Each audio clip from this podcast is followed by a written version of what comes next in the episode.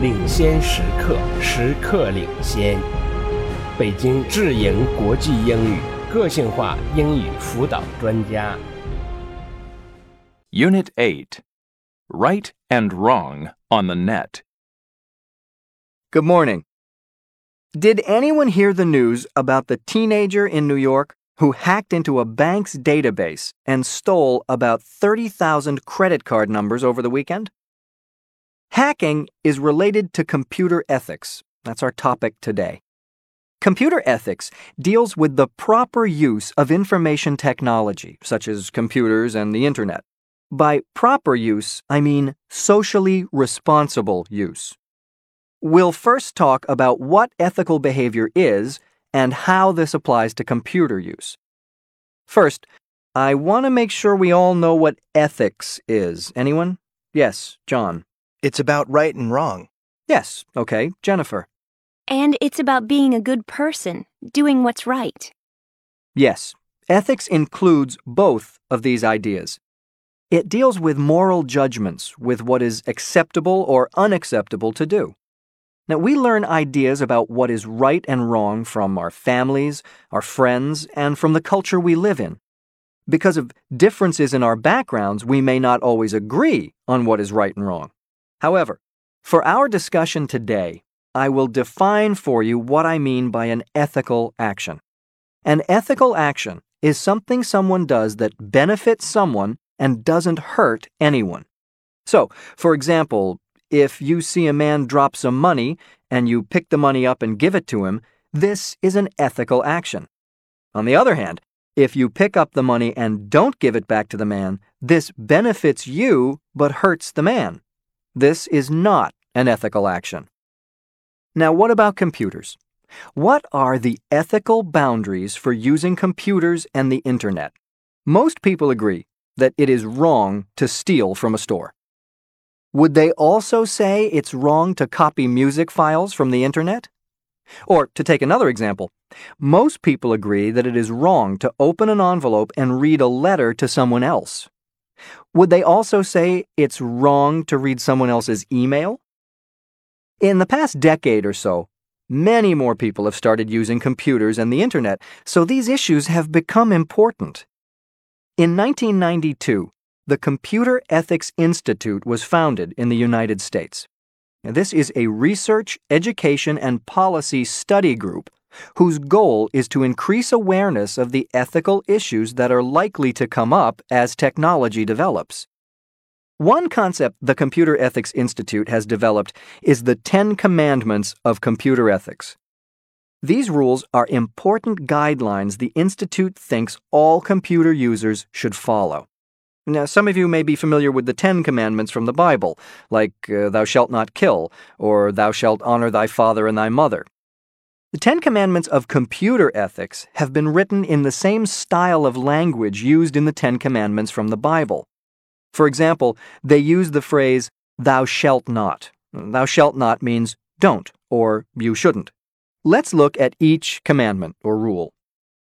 The first commandment says, Thou shalt not use a computer to harm other people. Simple enough, right? Number two, Thou shalt not interfere with other people's computer work. I interpret this to mean don't use a computer in any way that will affect or change the work someone else is doing. Don't move or edit someone else's files without telling them. Number three, Thou shalt not snoop in other people's files. To snoop means to try to find out something without another person knowing it. If you look at someone else's files on the computer or read their email, you're snooping. Respect other people's privacy. Number four, thou shalt not use a computer to steal. There are situations on the internet in which you have to decide if you are stealing or not, like downloading music files, as I mentioned earlier. Number five, thou shalt not use a computer to say things that are untrue. It is up to you to be truthful in your website, in your e business, and in your email. Number six, thou shalt not use software for which you have not paid. In other words, if the software is free on the internet, it's okay to download and use it. However, it is not okay to copy software from a friend because you didn't pay for it. Number 7. Thou shalt not use other people's computer resources without telling them or without paying them. For example, you shouldn't use someone else's computer, password, or internet connection without asking them first. Number 8. Thou shalt not appropriate someone else's ideas.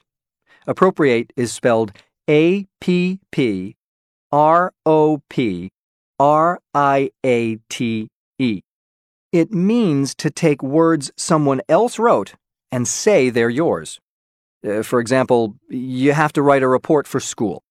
If you copy a term paper from the internet and hand it in, you're breaking the rule.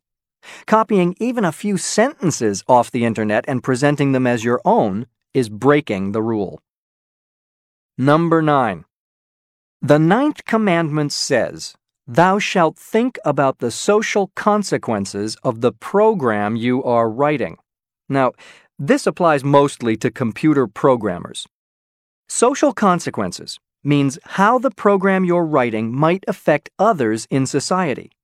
Could hackers possibly use your program to illegally gain access to a computer system? Skillful hackers can hack into banks and into credit card companies. They can alter accounts and steal money.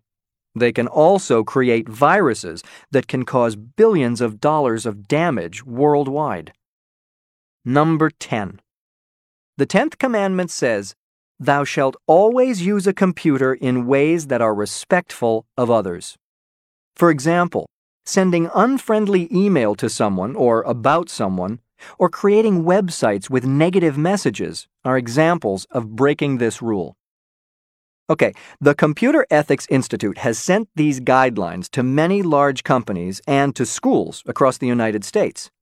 However, there's no way to enforce these rules.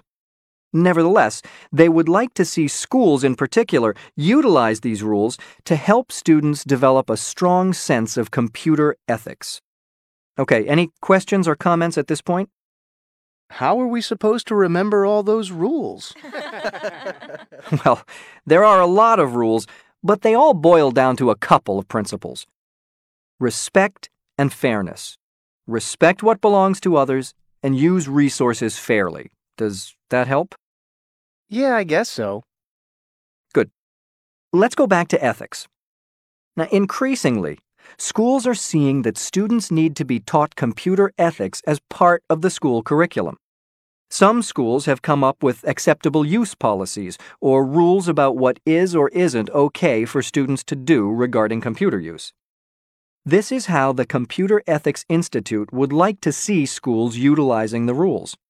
Generally, it's considered wrong to steal someone else's password or to read someone else's email. It's also considered unacceptable in college classes for a student to download a term paper off the internet and pretend that he or she wrote it. This is called plagiarism, and it's a good example of breaking rule number eight. Students are permitted to use the internet for research, but are instructed to write the information in their own words and to explain where they got the information. The 10 rules are guidelines for us to follow. These rules help us to be aware of the ethical uses of technology. Let's stop here for today. Think about these rules this week and we'll talk more about them. And read the next two chapters for next week.